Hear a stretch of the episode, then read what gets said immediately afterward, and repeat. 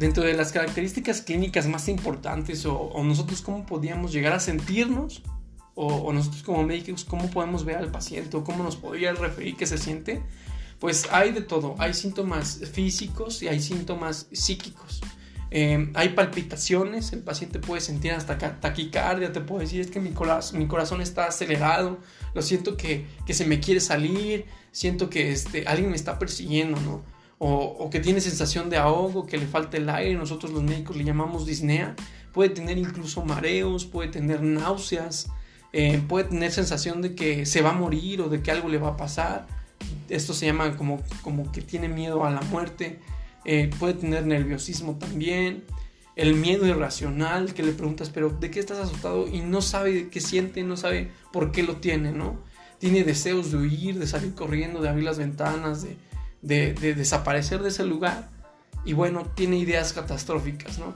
Puede estar pensando, si es que ya vive una situación, eh, no sé, de un desastre natural, puede estar pensando es que ahorita va a temblar o se va a inundar ahorita, etcétera, etcétera. Y algo que refieren muchos que tienen mucho miedo a volverse locos. O sea, tienen mucho este miedo de, es que siento que me voy a volver loco, me duele la cabeza. Pueden tener cambios eh, físicos como cambios de temperatura. Sienten que de repente la temperatura se eleva y desciende con fluctuaciones muy, muy grandes y pueden llegar hasta desmayarse, ¿no? Entonces, esto no solamente es en situaciones, como lo digo, patológicas, ¿no? Nosotros lo hemos visto cuando algunos compañeros, no sé, no soportan ver la sangre y tienen una fobia a eso, también se llegan a desmayar y esto es parte de este trastorno de ansiedad. Entonces yo te invito a ti a que si tú tienes alguno de estos síntomas, pues que no lo dejes de largo, que no te automediques, que no, que, no, que lo eches en un saco roto. Yo te invito a que te tomes un tiempo para preguntarte realmente cuánto inviertes tú en tu salud mental.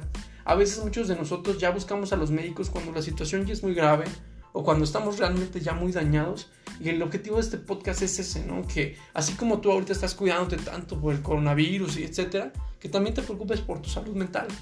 O sea, si tú tienes esta parte en paz, te aseguro que muchos aspectos de tu vida van a estar eh, en, en, equilibrio. La OMS dice que el estado de salud es un estado de bienestar biopsicosocial y no solo la ausencia de enfermedad. Pero hace poco yo escuché en una clase que tengo que se llama Salud Pública, en donde hablaban de una definición de salud que incluía una parte de la que casi no hablamos, que es la parte emocional. Entonces, es el equilibrio biopsicosocial y además emocional. Y también traía ahí un extra que tampoco se habla, que es la parte espiritual, que también como individuos no, no debemos de dejar ni de olvidar.